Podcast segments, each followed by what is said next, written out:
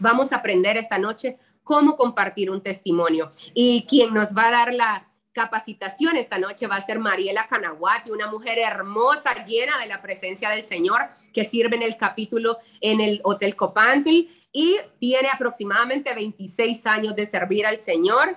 Así que en esta, en esta hermosa fraternidad, así que recibamos con un aplauso a Mariela para que nos comparta esta noche. Mariela.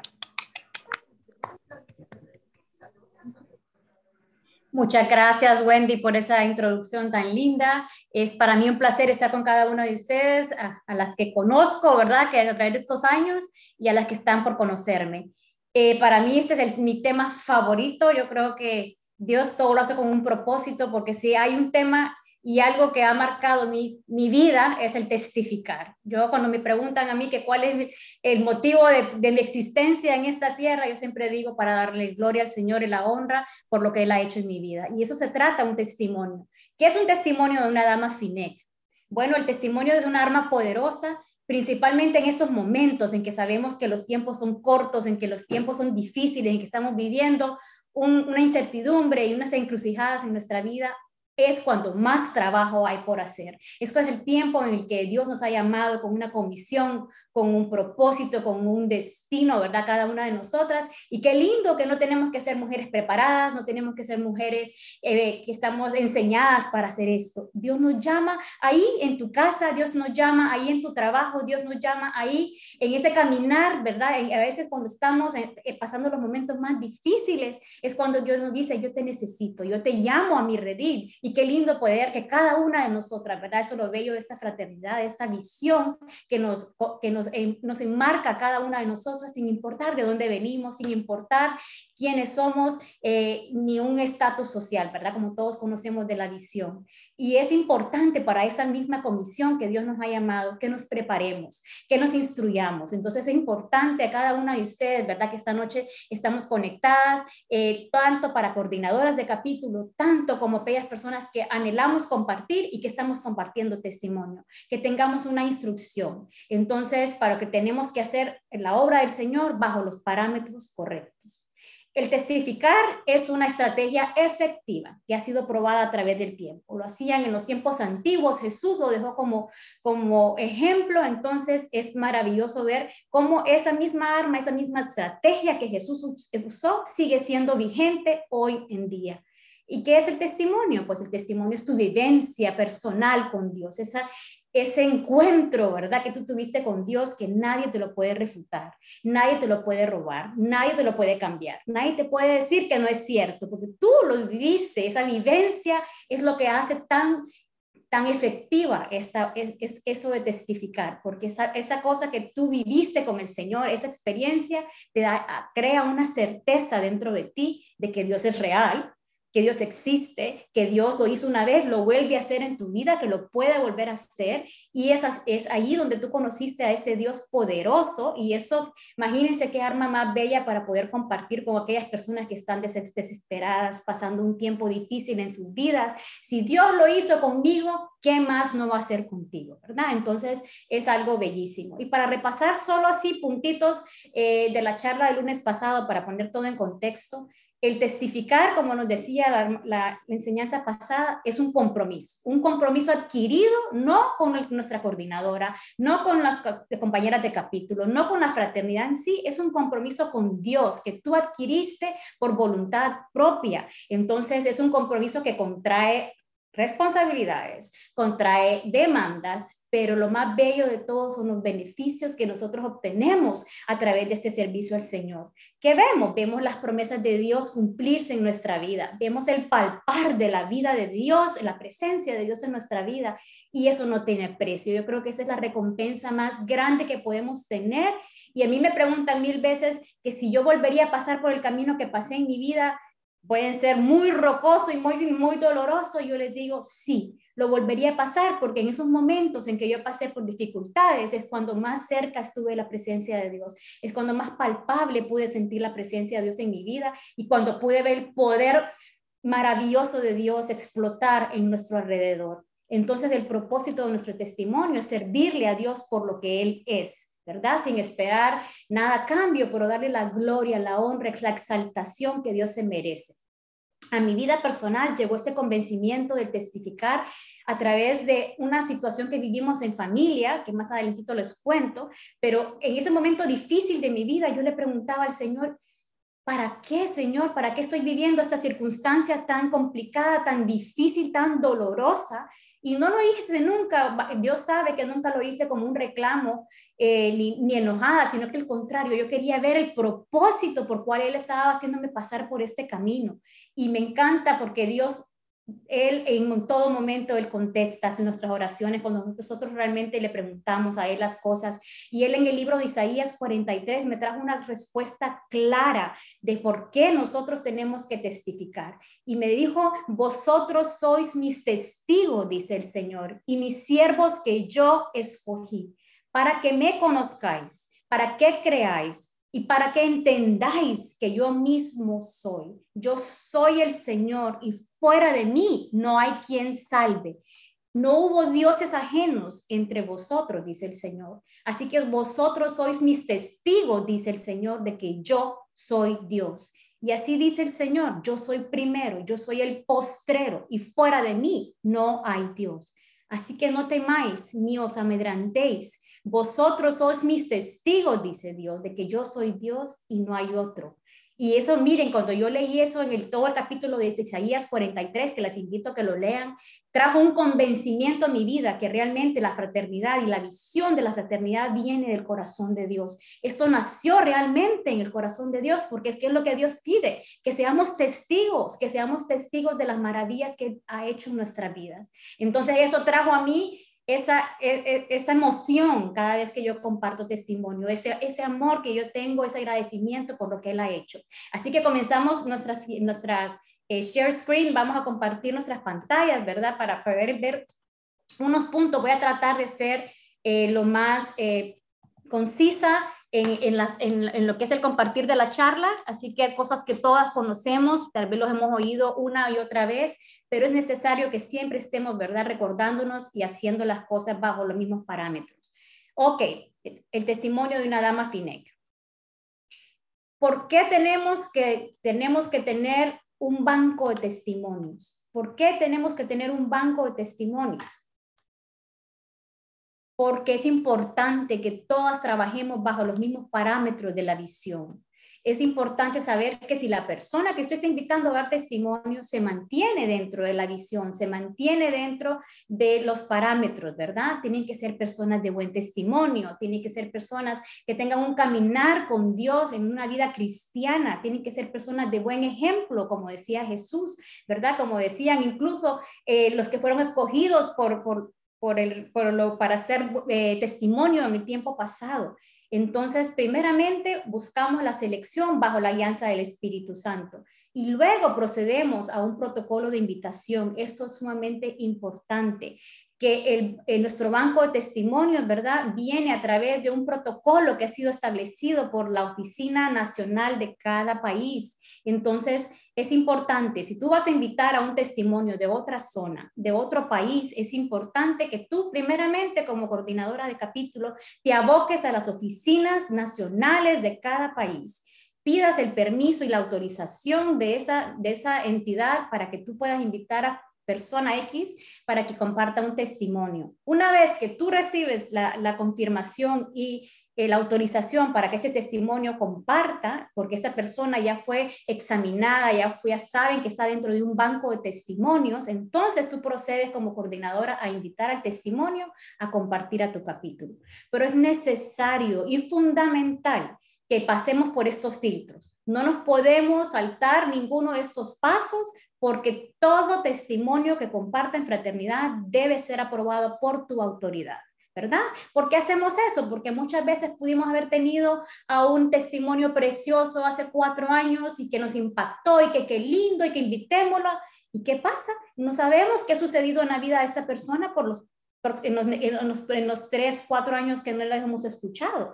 Tú no sabes si esa persona sigue en FINEC, tú no sabes si esa persona sigue compartiendo testimonio, si está continuando caminar, en ese caminar con el Señor. Entonces, para que evitemos que nos metan goles, como decimos ahí, ¿verdad? Y que nos llevemos una sorpresita, un testimonio de repente, es necesario abocarnos a los bancos de testimonios.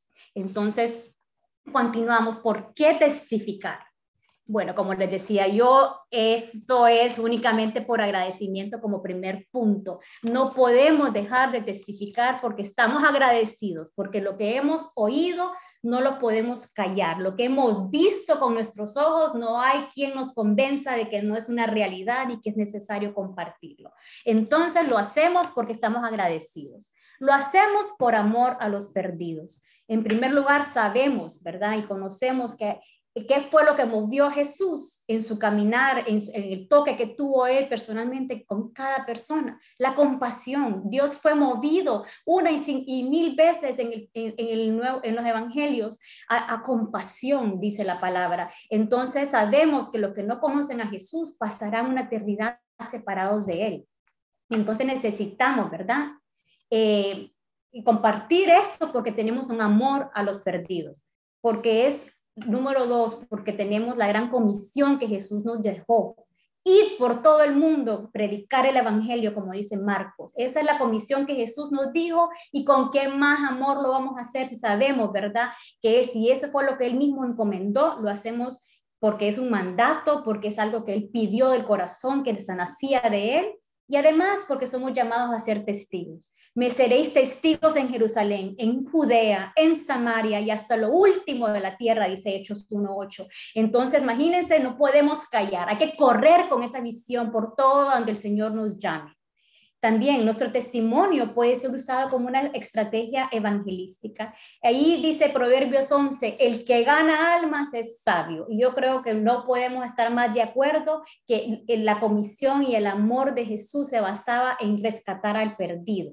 Entonces, ahí vamos a los pies de Jesús, ¿verdad? A clamar y a pedir por aquella alma que necesita un encuentro con Jesús porque somos linaje escogido. Miren qué palabra más bella, qué promesa más linda declarada de la misma boca de Dios, que dice, más vosotros sois linaje escogido, real sacerdocio, nación santa, pueblo adquirido por Dios para que anunciemos las virtudes de aquel que nos llamó de las tinieblas a su luz admirable. De eso, nos, de eso te trata esto, de llamar a aquellos que están en oscuridad, en tinieblas, sin esperanza, muertos en vida, como dice nuestra visión, y trasladarlos a un mundo de luz. Nosotros no podemos esconder la luz, la lámpara bajo la cama, o bajo la mesa, como dice la palabra. Tenemos que a donde quiera que nosotros caminemos, la luz de Jesús alumbre a todo aquel que nos escucha, y para que entonces todos quieran llegar al conocimiento de quién es Jesús, ¿verdad? Entonces, esos son puntos que nos llaman a por qué vamos a testificar, por qué no podemos quedarnos callados. Pero como les digo, cada testimonio tiene sus requisitos, tiene sus cosas. Entonces, primeramente, un requisito para que tú puedas compartir testimonio es que tiene que haber una evidencia de cambio en tu vida. Tienes que haber nacido de nuevo principalmente. Tiene que haber reconocido a Jesús como nuestro Salvador y como nuestro Señor. Esto tiene que evidenciar, como les digo, un cambio de nuestra manera de vivir. No podemos decir que hemos nacido de nuevo y continuar viviendo en los mismos pecados y en la misma eh, eh, tiniebla en que estábamos, ¿verdad? Venimos de la tiniebla a la luz admirable y eso trae un cambio en nuestra vida. Número dos, el dar buen testimonio en su comunidad. Tenían que haber frutos, ¿verdad?, de cambio en nuestra vida. Imagínense que yo me ponga a contar o alguien se ponga a contar un testimonio de un cambio de vida, que yo he hecho esto, que cambié esto, que cambié el otro, y de repente las personas que me están escuchando en mi audiencia me dicen, pero yo la conozco, yo la veo haciendo otras cosas, y yo la veo detrás haciendo otras cosas. O sea, eso tenemos que nuestro testimonio esté de acuerdo con nuestros hechos, ¿verdad? Esto, como les digo, esto es una de las responsabilidades que incurre cuando nosotros damos testimonio. Nuestros hechos y nuestro testimonio debe estar en acuerdo con la manera de lo que decimos, con lo que actuamos. Tenemos que conocer y vivir bajo la visión de FIMEC. como les digo, estar bajo la visión es lo más bello que podemos estar porque estamos eh, bajo la obediencia de Jesús. Primeramente, estamos bajo la obediencia de esta organización. Tenemos por entonces la cobertura que esta, esta FINEC nos da como entidad mandada y levantada por Dios. Entonces, tenemos que saber que la visión de FINEC es específica, es clara, es concisa, se basa con sus parámetros entonces no podemos venir a inventar o quitar y poner porque no estoy de acuerdo, porque yo pienso, porque yo quiero. No. Si usted hay algo que usted no esté de acuerdo con la visión, con los parámetros de la visión, yo le invito a que busque otra plataforma en la que usted pueda testificar.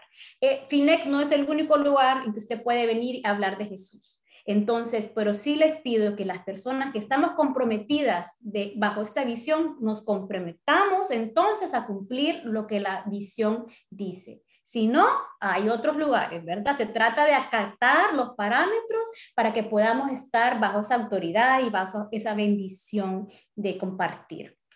Y claro, como último punto, contar con aprobación de la coordinadora. Cuando la, tu coordinadora te aprueba como testimonio, entonces pasas tú a ser parte del banco de testimonios, entonces te pueden invitar de cualquier otra zona, te pueden invitar de cualquier otro país, porque tú ya estás siendo, contando con la aprobación de tu coordinadora.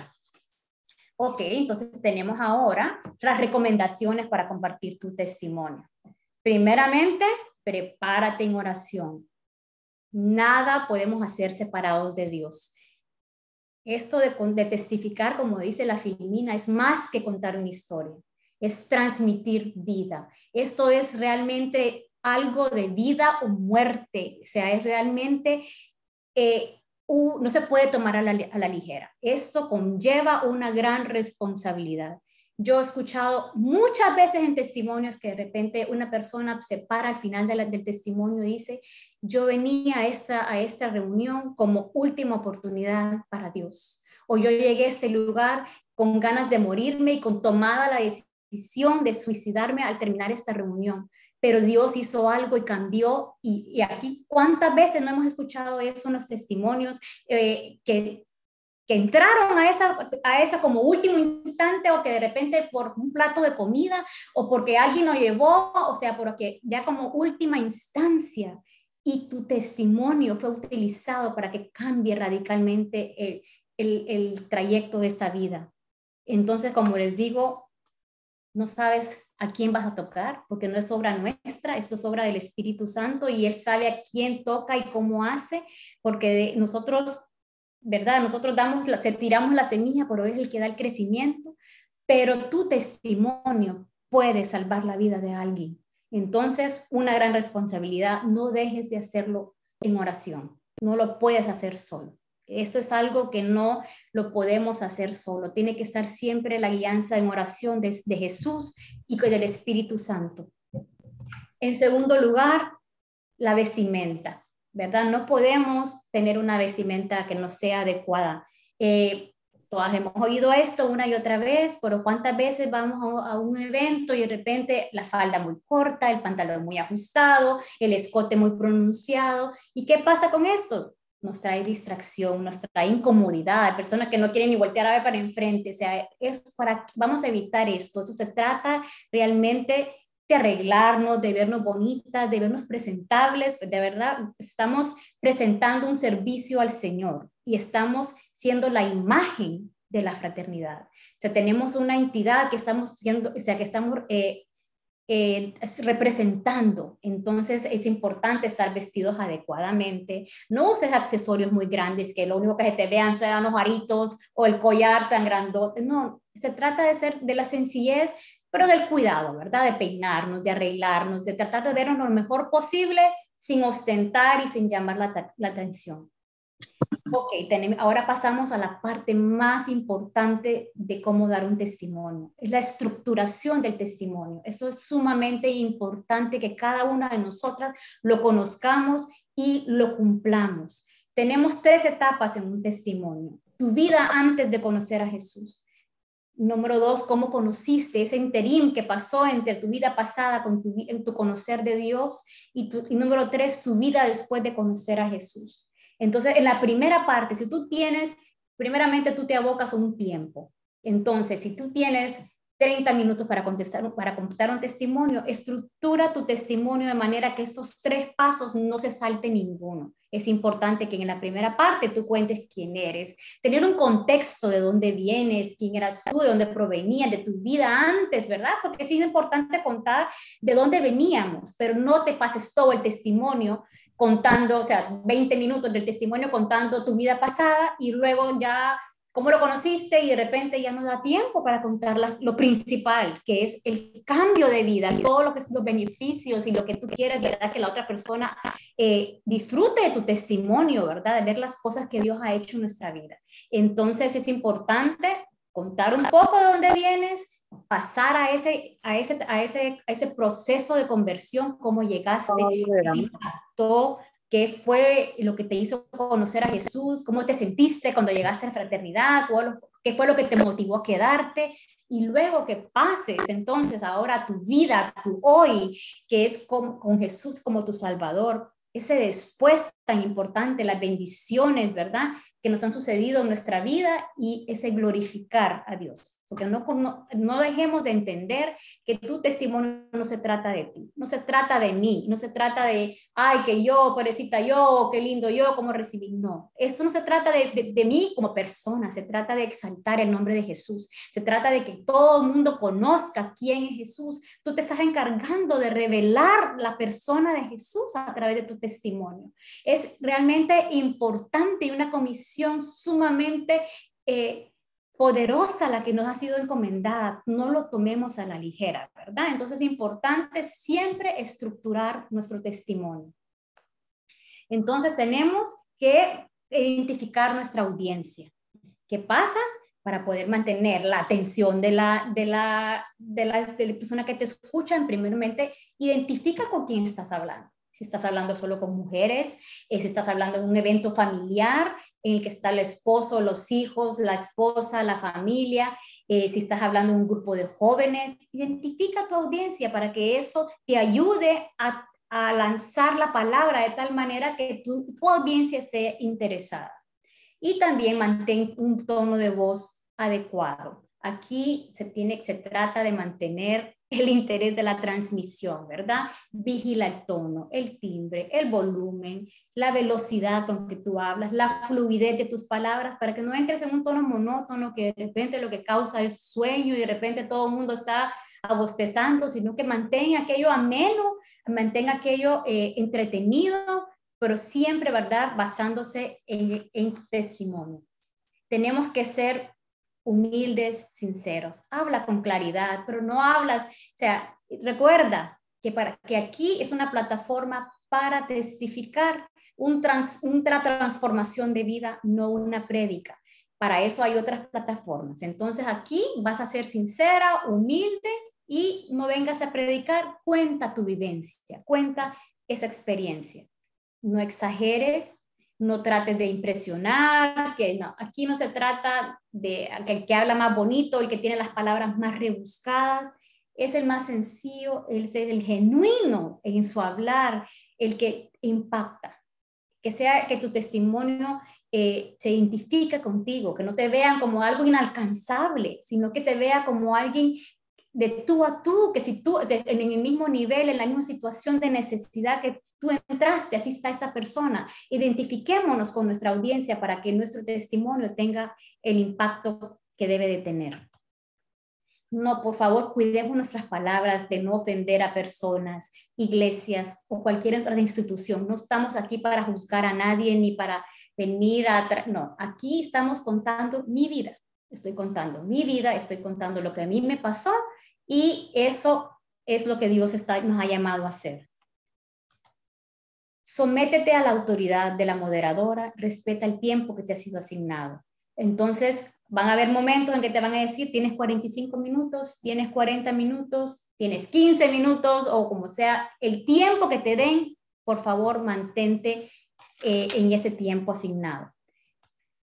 Que tu motivación no sea la ofrenda sino que le honrar a Dios con gratitud. O sea, no se trata de, que voy a recibir, voy a dar para recibir algo a cambio, No, aquí se trata de que estoy honrando al Dios que me salvó, al Dios que yo amo con todo mi corazón y que no puedo callar. Y, ¿verdad? Todo el mundo sabe el celular, la distracción más grande de estos tiempos. Entonces, no vayas a dejar tu celular en, sonido, ponlo en vibrador o apágalo en el momento que tú estás testificando, no dejes que las interrupciones lleguen, una llamada, algo que te, que te desconcentre tanto a ti como a tu audiencia. Así que ya sabemos, el celular puede servir para otras cosas, pero no en el momento que tú estás dando testimonio.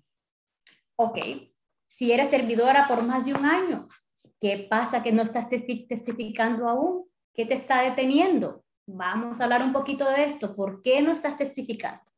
Hay varios obstáculos para testificar. Número uno, la inseguridad de quiénes somos ahora y de nuestra capacidad. A todas nos ha pasado que hemos pensado en un momento, ay, pero yo no puedo hablar en público, ay, pero es que a mí me dan unos nervios agarrar un micrófono. Miren, déjenme decirles, a todas nos han dado nervios, ¿verdad? A todas nos ha costado el dominar hablar en público. Entonces, es algo que si tú no comienzas a hacerlo desde ahorita y empiezas a ejercitarlo, no lo vas a poder vencer. En la práctica hace el maestro, dice el dicho, y así sucede con esto. Tienes que tomar ese envión, ese denuedo, esa fortaleza, es decir, voy, voy con esto porque quiero servir al Señor, porque no puedo callar lo que Él ha dicho, porque yo tengo que honrarlo. Entonces tú tomas el micrófono y miren, el Espíritu Santo toma control porque esto no es hechura mía, esto es hechura de Él, esto sale en su corazón, esta es la visión de Él y Él solo quiere que tú te pares ahí para que tú seas su voz, su boca, su, su persona aquí en la tierra hablando. Entonces, de, de repente lo más difícil es pararte el primer momentito, los primeros minutos y después el Espíritu Santo toma control de todo y cuando menos acuerdas tú estás disfrutando el testificar. Entonces, pensamos esa inseguridad a todos nos da nervios. Hasta el día de hoy yo tengo 30 años de estar en fraternidad, tengo 28, 29 años de estar agarrando un micrófono y todo el día por hoy todavía me da nervios. Entonces, ¿pero qué? Pero ahí voy, no voy a dejar que eso me venza. A veces no, no, testificamos por temor o por vergüenza, o a veces estamos esperando que todo esté el 100%. Miren, ahí está la clave número uno para no testificar. Que decimos, ay, que en este momento no he terminado de pasar tal cosa o todavía estoy esperando la respuesta de tal cosa. Esa es la causa número uno que nos detiene. Miren, les quiero decir una cosa. Las cosas nunca van a estar al 100% en perfección en tu vida. El día que tú digas, yo lo tengo todo alcanzado, yo hoy al fin digo, tengo lo que yo pensaba alcanzar y, y, y estoy en el punto que no necesito nada, mamita, ese día tú estás lista para irte a la presencia del Señor. Te lo digo porque, como dice la palabra, es un caminar, ¿verdad? Estar aquí, un proceso de crecimiento, un continuo con caminar, un continua dependencia de Dios. El momento en que tú digas y te sientas que ya no necesitas más, ya cumpliste tu obra aquí en la tierra. Entonces, mejor sigamos eh, dándole la gloria al Señor paso a paso, ¿verdad? Entonces, eh, no dejemos, a veces Dios solo espera que tú estés agradecida por el momento que tú estás viviendo. Y Él dice, cuando hay agradecimiento, si poco me fuiste fiel, en lo mucho te pondré. Él dice, estás, me está glorificando en este momento de su vida sin haber yo cumplido totalmente a cabalidad lo que le prometí yo la, promuevo a otro peldaño. Así vamos, caminando de grada en grada, de grada en grada. Nunca llegamos de un día para otro a donde necesitamos estar. Así que ya saben, no se trata de que se exalte quién soy yo, ni qué hice, ni porque mi manera de ser, nada. Dejemos que Dios vaya añadiendo a nuestro testimonio, ¿verdad? Dándole la gloria a Él por donde estamos. A veces tenemos algunas máscaras, a veces pensamos, ¿verdad?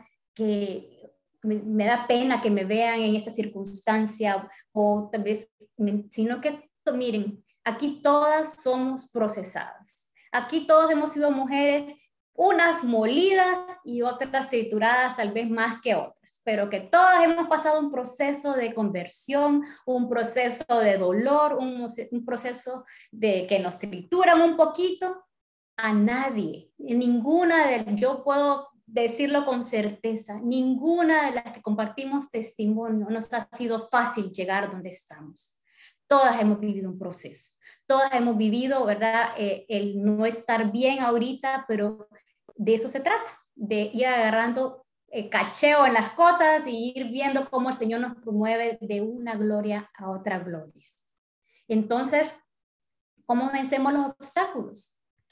Los vencemos confiando en Dios, primeramente, confiando en su palabra, confiando en Él. No, Él no está buscando mujeres letradas, sino mujeres que quieran ser testigos, mujeres que no está buscando la más preparada, ni la que habla, ni la mejor oradora. No, aquí se trata de que Dios va a usar tu disposición de servicio cuando tú te decidas honrarlo. Aquí no es tu elocuencia lo que cuenta, Él va a capacitar a cada una para cumplir la obra que Él nos ha encomendado. Entonces, enfrentemos nuestros temores, aunque cometamos errores, todas cometemos errores, aprende de ellos, sigue adelante. Si hay alguna área en tu vida que no está completamente sujeta al gobierno de Jesús, redarguye tu corazón, busca por ahí dentro, camina en santidad y recuerda que Dios no puede ser eh, burlado. Si hay en tu vida un convencimiento de pecado, haz como la palabra dice, arrepiéntete, vete y no peques más. Entonces sigamos adelante con esta tarea, ¿verdad? Y con esta decisión. Jesús sanaba y liberaba y les decía, vayan y cuenten lo que yo he hecho con ustedes. Y eso es la misma que nos decía que le dijo a los, discípulos, vayan y sean testigos en Jerusalén, en Judea, en Samaria y hasta lo último de la tierra. De, da de gracia lo que has recibido de gracia. Entonces, ya saben, contad las obras que el Señor ha hecho por ti y cómo tuvo de ti misericordia. Esa es la clave de compartir testimonio. Entonces, ya para ir terminando, porque tengo que dar todavía un pequeño testimonio, tengo todavía media hora más o menos, veinte y pico de minutos para compartir un poco del ejemplo de cómo dar un testimonio. Solo vamos a hacer las recomendaciones generales, testificar de tu vida anterior, de dónde provienes, quién eras, qué hacías, cómo te sentías, y luego empieza a contar cómo conociste a Cristo en la fraternidad, cómo llegaste a esas primeras reuniones, qué fue el impacto que hubo en tu vida, cómo el Espíritu Santo fue moldeándote, cómo el conocer a Jesús fue llevándote de un, de un peldaño a otro, qué te hizo quedarte y principalmente cuenta con alegría las cosas y las bendiciones que has recibido de parte de Dios. Entonces, gracias por escucharme con esta charla en este momento, pues eh, quiero dar un pequeño ejemplo de cómo se comparte testimonio. Eh, tengo, sí, más o menos el tiempo. Entonces, quiero contarles quién era yo, eh, quién era yo antes de conocer a Jesús. Yo era una jovencita de 18 años que me fui a estudiar mi carrera universitaria y es ahí donde yo me enamoro de un joven americano, me decido quedarme de mi, graduación, me caso con aquel joven con toda la ilusión del mundo, pensando que yo podía eh, vivir una vida feliz con, de aquel cuento, ¿verdad? De hadas que había en mi corazón. Y es así como yo me quedo y me caso con este americano a la tierna edad de 23 años. Y es ahí cuando yo me llevo la sorpresa más grande el primer día de casados. Es ahí, desde esa primera noche de casados, que yo me encuentro con, algo completamente diferente, con una tristeza que me, me envolvió, porque me, me di cuenta de que aquel muchacho pues había incursionado en, en, unas cosas completamente diferentes a lo que yo había conocido. Y él se va de parranda la primera noche que nos conocimos, de, perdón, de, de, casados, esa primera noche de casados, en que todo debe ser un idilio, para mí fue un despertar a una pesadilla, en la que yo me sentía completamente, porque él se va de parranda con sus amigos, empieza un tiempo en el que él, él se va de parranda, de dar paseando y mujeriando y, que le estorbaba la vida de casados y yo no existía en su mundo, sino que una, algo que completamente dolía mi corazón y me trae una gran aflicción, me trae una depresión tremenda, me trae aquella tristeza profunda en mi corazón que me sume a una depresión que casi acaba con mi vida. Yo recuerdo aquella tristeza en la que yo lloraba desde que me levantaba hasta que me acostaba, no había... Eh, paz en mi corazón, todo el día lloraba, todo el día triste, porque yo miraba que aquel muchacho me decía, Mariela, me estorbas, no te quiero, andate, andate de regreso, yo, yo no quiero saber nada más de ti. Y es así como después pasa el tiempo, imagínense en aquella, tristeza en la que yo me dejé de existir. Yo realmente puedo decirles que me convertí en un zombie. Yo dejé de pensar, de, de, de, todo, de, sentir. Yo me podía sentar en un banquito de la cocina viendo para la ventana fijamente y podían pasar tres, cuatro, cinco, seis horas y yo ni siquiera me movía de posición. O sea, yo entré en un trance de dolor que casi acaba con mi vida y yo empecé a, tener pensamientos de que me quería morir, que no quería seguir viviendo. Yo decía que es el amor, de que el hombre no valía la pena la vida. Entonces es así como yo me encuentro en esta situación de dolor, de tristeza y decido pues pasar un tiempo y me vengo a Honduras, eh, disque de vacaciones, yo, decía, tal vez cuando se dé cuenta de que yo ya no, ya no me tiene ahí a la par, eh, me va a venir, de repente se va a despertar de esa pesadilla en que, en que vivimos y me va a venir a buscar y me va a venir a decir, discúlpame, cómo no pude verte antes, ¿verdad? Por lo que tú eres. Pero no, fíjense que yo me vine a Honduras de vacaciones y pasaron meses y ni siquiera una llamada por teléfono. Eh, él muy tranquilo, él se dio por desentendido una vez que yo me vine y se olvidó de mí.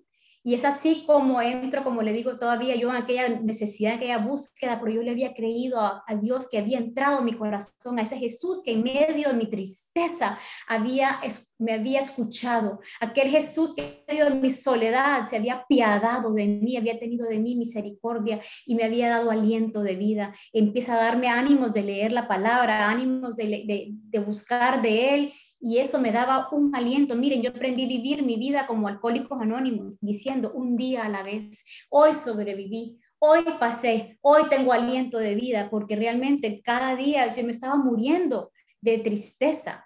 Pero entonces entra Jesús a mi corazón y decido venirme a Honduras un tiempo y es aquí como les digo, de repente una llamada por teléfono a los meses y esa llamada por teléfono solo me dice, Mariela, yo he decidido, ya me divorcié, yo ya arreglé todos mis papeles aquí en Estados Unidos, que te vaya bien porque yo estoy muy bien sin ti y que te vaya bien. Yo recuerdo llegar a mi habitación, tirarme al piso, gritar de dolor y aquella cosa espantosa que yo, miren, yo gritaba y gritaba de dolor como que me habían pegado una puñalada en lo más profundo de mi corazón. Y yo recuerdo que me tiro al piso a gritar y a llorar. Y yo había tenido la Biblia abierta justo antes de, la llamada por teléfono. Y de repente levanto mi mirada en medio de aquel, de aquel dolor y aquellos gritos que yo pegaba. Y un versículo de la Biblia saltaba de la Biblia. Miren, es algo impresionante, porque yo miraba que las letras se crecían delante de mis ojos y me llamó la atención un versículo en el libro de Miqueas 4:9 que dice así: "Y ahora pues, ¿por qué gritas tanto? ¿Por qué te toma dolor como mujer de parto? ¿Es que acaso tu rey y tu consejero han perecido?" Miren, esas palabras eran como que retumbaban en mi corazón, en mi mente, y yo hasta me asusté porque yo dije, ¿qué es esto? Dios me está, me está viendo, Dios me está escuchando. O sea, era como que la misma presencia de Dios había bajado y me estaba viendo en la situación que yo estaba, pegando gritos, como una mujer de parto. Y entonces yo le dije inmediatamente, me tiré y me postré y le dije, Señor, realmente tú eres mi rey y tú eres mi consejero. Señor, si yo te tengo a ti, yo lo tengo todo. A mí no me falta nada. Y en ese momento, miren, yo hice el pacto más grande y más hermoso que yo he hecho con mi Señor. Es el pacto de entregarle completamente todo lo que había en mi corazón, todo lo que me, me dolía, todo aquello que me mortificaba, que me, que me, que me, hacía sentir de menos, de en fin, todo aquello. Y yo le dije, Señor, tú eres mi rey, tú eres mi consejero. Yo me aferro a ti, yo me agarro de ti, Señor, pero tú me ayudas a salir de esta porque yo sola no puedo. Y miren, ese pacto Dios lo cumplió. Yo no le voy a decir que fue de la noche a la mañana, yo no le voy a decir que, que aquello no causó un dolor, pero sin embargo esa noche fue la última vez que yo derramé una lágrima. Yo no volví a llorar. El Señor pasó un bálsamo por mi corazón y luego empiezo a tener aquellos ánimos de vivir, aquellos ánimos de seguir buscando la presencia. Y es así como llega el que hoy es mi esposo, Felipe Canahuati. Habíamos sido amigos toda nuestra vida, mejores amigos desde chiquitos, compañeros de clase tenía tiempo de no verlo y de repente él aparece en mi vida y él viene saliendo de una situación sumamente difícil también en su vida en la que él tenía que apartarse, ¿verdad? De esa relación sentimental con que él estaba.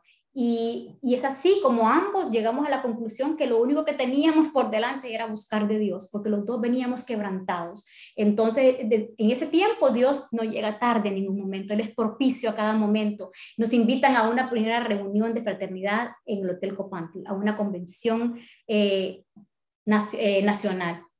Y vamos con Felipe y en esa noche el Señor tocó mi corazón de una manera tan preciosa en el que el Señor entró a nuestro corazón. Y miren, fue tan bellísimo porque Felipe venía pasando además de todo lo que había en su corazón, él venía pasando por una situación de que él tenía, eh, había perdido las cuerdas vocales, ahí tenía unos pólipos en su garganta y le causaron que las cuerdas vocales se cayeron y le estaba perdiendo la voz, él estaba quedando prácticamente mudo, ya había tenido cirugías, ya había tenido cuatro años de terapias y los médicos le decían vas a perder por completo la voz, la voz porque tus cuerdas vocales no se pueden eh, volver a colocar.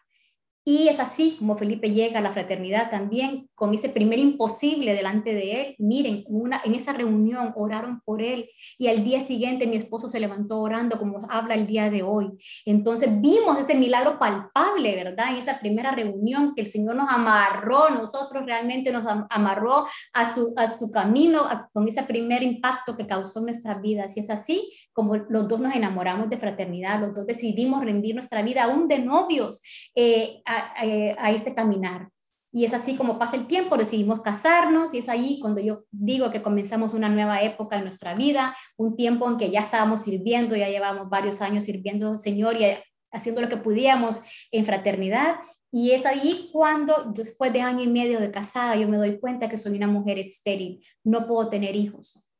Yo cuando tenía cinco años me habían dado un, un diagnóstico médico que me habían desahuciado. Y una de las secuelas de esta enfermedad era la esterilidad. Y ahí me encontraba yo con este gran imposible delante de mí a la tierna edad que me encontraba en esos momentos. Y miren qué pasó, me invitan a un retiro de fraternidad en las ruinas de Copán. Yo recuerdo irme con todo, con mi mamá a un retiro que, que lo, estaba dando Margie Jiménez para los que la conocen, la, la conocieron. Eh, entonces nos vamos a las ruinas de Copán con Margie a ese, a, ese, a ese retiro de tres días y ahí en el segundo día una mujer que Margie había invitado de Nueva York para que partiera eh, en el retiro. Esta mujer de repente me ve, pone su mano sobre mi vientre y me lanza una palabra que dice así. Y ahora me dice, hay sombra de vida en tu vientre. Lo que un día estuvo muerto, hoy, hoy cobra vida. Miren, cuando esa mujer lanzó esa palabra, yo la agarré, es que miren, que yo creo que yo brincaba del piso al techo de, que, de, aquella cosa, de aquella felicidad, porque yo en ese momento le creía a Dios como una niña, yo le creía a Dios que en ese momento Él me había sanado. Y miren, es ahí como el, Señor le, me sana, porque 15 días después yo regreso de ese retiro y 15 días después me doy cuenta que estoy embarazada. Y eso fue obra del Espíritu Santo en ese momento de sanidad.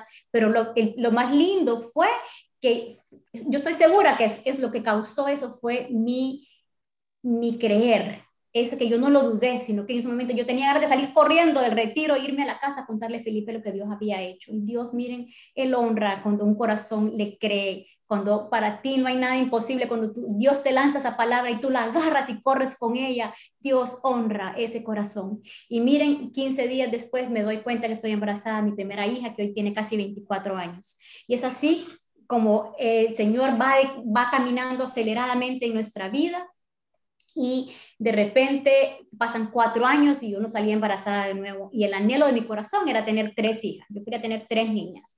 Y voy donde el médico le digo, póngame en tratamiento porque yo no salgo embarazada, pero yo quiero tener mi segunda hija. Y el médico me se, prácticamente se rió de mí y me dice, Mariela, si la primera fue chiripa, dale gracias a Dios que tenés una, con una te vas a quedar. Me dice, vos no puedes salir embarazada porque además en el, primer, en el primer embarazo a mí me dio preeclampsia. Y una preeclampsia ¿A cuál?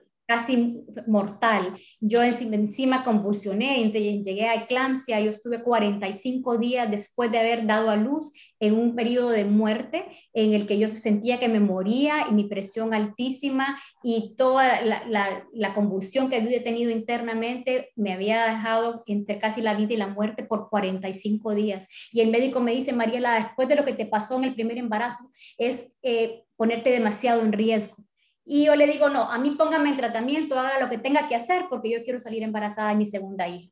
Y el médico me dice, hagamos una cosa, te voy a dar un mes de gracia, andate para tu casa y yo, y déjame pensar qué puedo hacer por vos y luego venís. En un mes regresa. Miren, empezamos a orar en mi casa con mi esposo, con mi familia y a creerle a Dios que lo que él había hecho una vez, él lo podía hacer de nuevo. Y miren, 15 días después estoy embarazada de mi segunda hija. Y es así como yo llego donde el doctor, le pongo el examen positivo en el escritorio con aquel gozo en mi corazón y el médico se para y me dice, vámonos a la iglesia. Y le digo, ¿qué pasó? Mariela me dice, yo no te quería decir para no preocuparte, pero las probabilidades que tenías de salir embarazada, aún con un tratamiento, me dice, era como un 2%. Nada, me dice, nada. Que me vengas a decir que estás embarazada sin que hayamos hecho nada por ti, déjame decirte que esto es puro Dios. Y esta noche yo estoy aquí para darle la gloria al Señor porque me dio mi segunda hija que hoy tiene 20 años. Y luego, cuatro años después, el Señor me manda mi tercer regalo, mi tercera hija que hoy tiene 16 y es, así como el Señor va honrando, ¿verdad? Cada cuatro años el anhelo de mi corazón. Y es así como estoy gozando de las bendiciones que el Señor tiene para mi vida, con lo que hemos visto en fraternidad, lo que hemos visto en todas las cosas, pero el Señor no se queda con nada. Miren, el Señor te va llevando, como te digo, de un peldaño a otro y a veces escalar uno para llegar a otro es muy complicado y muy doloroso. Así nos pasó con nuestra segunda hija.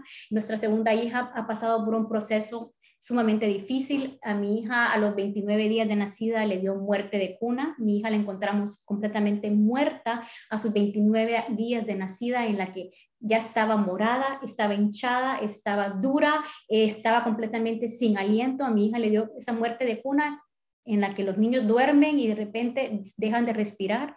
Y es así como el Señor a través de la oración, porque mi esposo empezó a clamar la presencia de Dios, empezó a gritarle al Señor que por favor le devolviera a su hija, empezó a gritarle con aquella desesperación y el Señor solamente le dijo, toma la bebé, póntela sobre tu hombro y dale tres nalgadas. Miren, a la tercera nalgada yo solo miraba como mi esposo primeramente le hacía todos los primeros auxilios y a la tercera nalgada mi hija volvió a la vida después de casi 40 minutos de estar muerta sin respirar, morada, gris, dura, ya estaba dura mi hija ya tenía un tiempo bastante exagerado de, no respirar.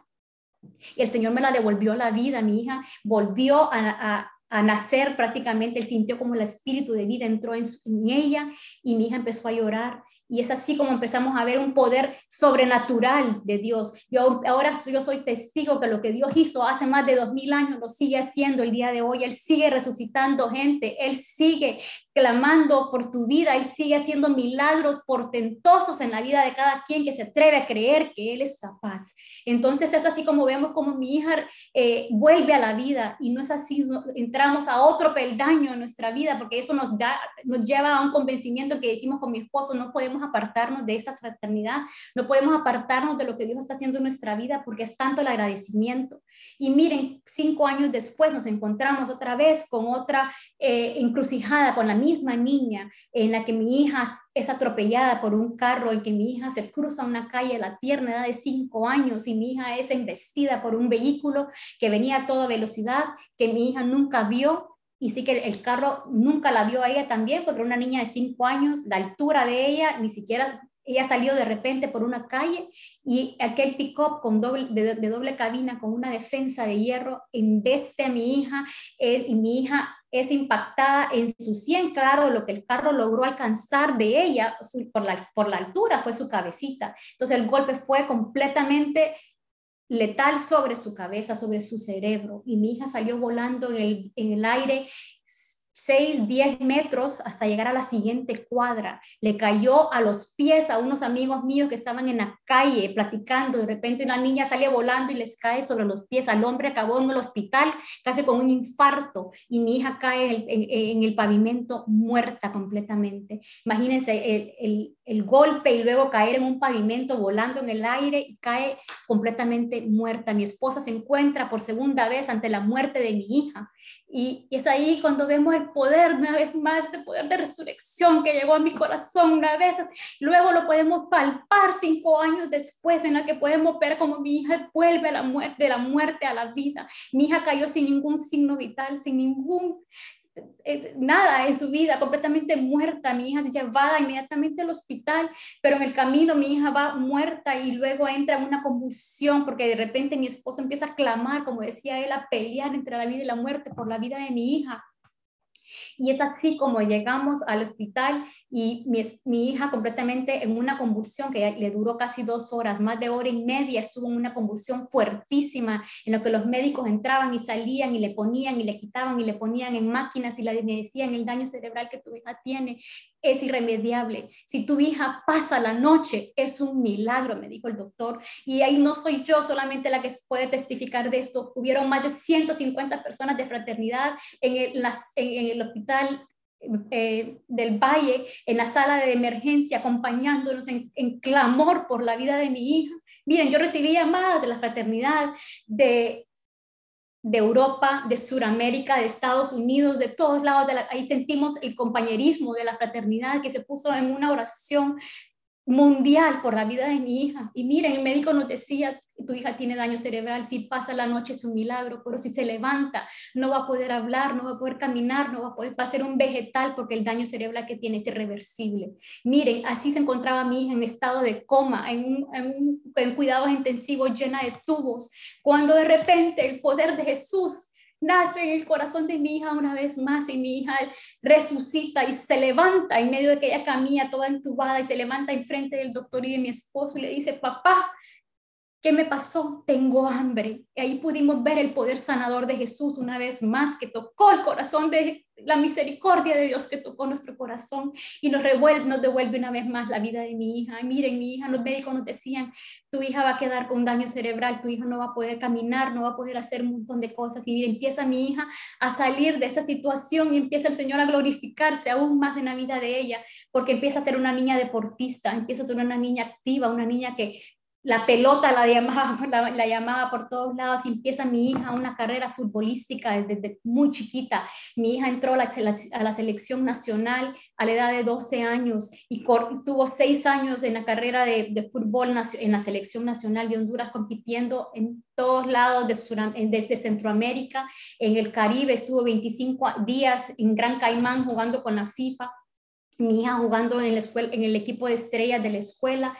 Eh, ganando, quedando campeonas eh, centroamericanas y el Señor empieza a mostrarse. Yo no les cuento esto por vanagloria, les cuento esto porque con lo que el médico decía, que una niña que iba a ser un vegetal, una niña que no se iba a poder levantar de su cama, el Señor la trae de nuevo, pero con nuevos dones y con talentos para que su nombre sea exaltado, para que pudiéramos creer que lo que Él hace lo hace perfecto y lo hace con propósito y mi hija se levanta de ahí a una carrera futbolística que la lleva a ganarse una beca en Estados Unidos jugando eh, eh fútbol, el que era el, sueño de ella. Y lo estamos viendo de nuevo con mi segunda hija, con mi hija pequeña, que también quería hacer lo mismo que su, que su hermana. Y mi hija también ya está en la selección nacional, ya estuvo su primer campeonato de la sub-17 en Estados Unidos. Ahorita van para República Dominicana, en febrero va para Nicaragua a comenzar su carrera de, de, en el grupo de estrellas de la escuela y en sí el Señor está haciendo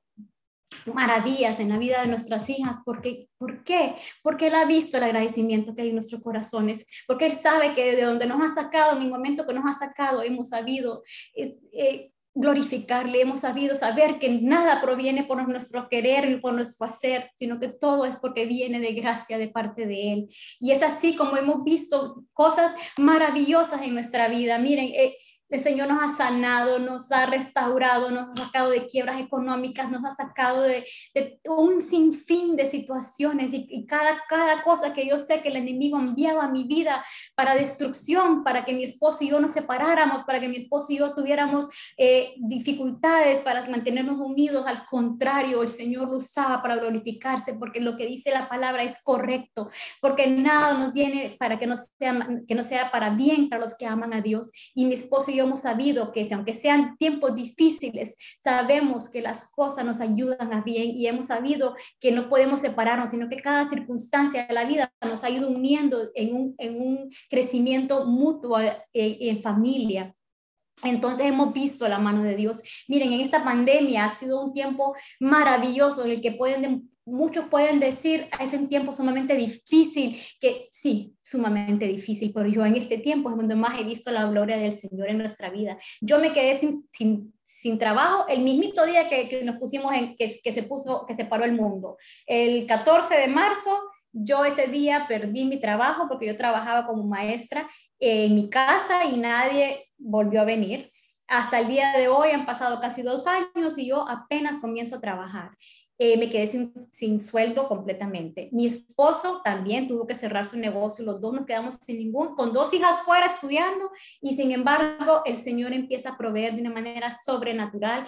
En este tiempo gradué a mi hija del Tecnológico de Monterrey, que tengo el agrado y la bendición de contarles que mi hija se graduó de ingeniero químico ahorita en diciembre.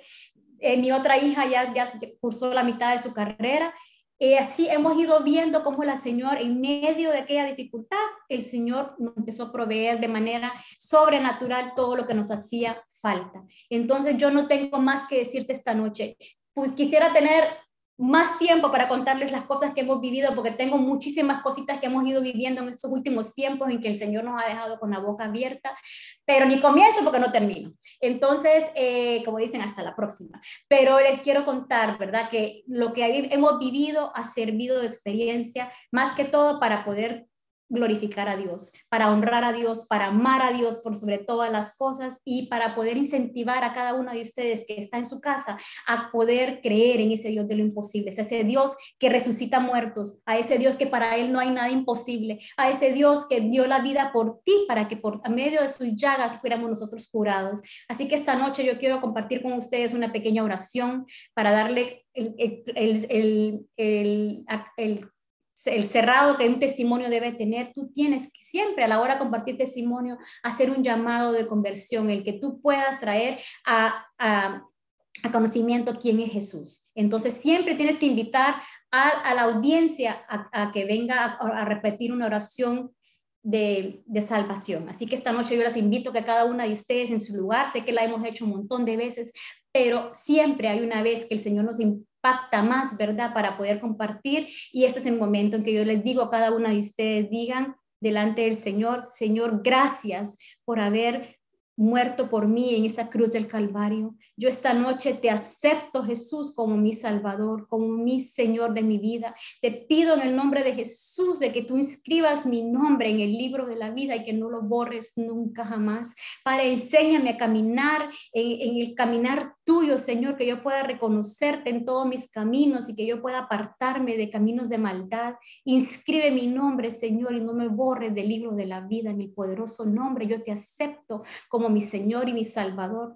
Reconozco que viniste a la tierra y que moriste por mí en esa cruz del Calvario, pero que principalmente resucitaste el tercer día inscribiendo mi nombre en los cielos de que tú moriste para que yo pudiera vivir. En el nombre de Jesús, Padre, te doy la gloria, la honra por todo lo que tú eres, en el nombre de Jesús.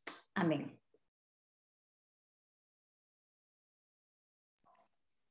Amén. Qué hermoso, Mariela. Hemos sido edificados esta noche, sin duda alguna. Así que antes de seguir, por favor, todas démosle un aplauso porque no, eh, nos ha quedado súper claro cómo debemos compartir un testimonio, cuáles son los procedimientos que ella nos ha, ha dado y nos ha demostrado con su propio testimonio. Hemos escuchado esos milagros que el Señor ha hecho en su vida y sin duda alguna el Espíritu Santo ha tomado control esta noche. Las que ya sabíamos compartir ese testimonio nos ha quedado aún más claro. Y las que no sabían cómo compartir el testimonio, las voy a invitar esta noche a que empiecen a practicarlo con su amiga, con su mamá, con su esposo, con todas las personas que conocemos. Tenemos que ir practicando cada día, tenemos que llevar ese mensaje de salvación, como decía Mariela, a todas las personas, tener esa, esa compromiso por las almas y así somos testimonio nosotras para otras personas de lo que el Señor ha hecho en nuestras vidas.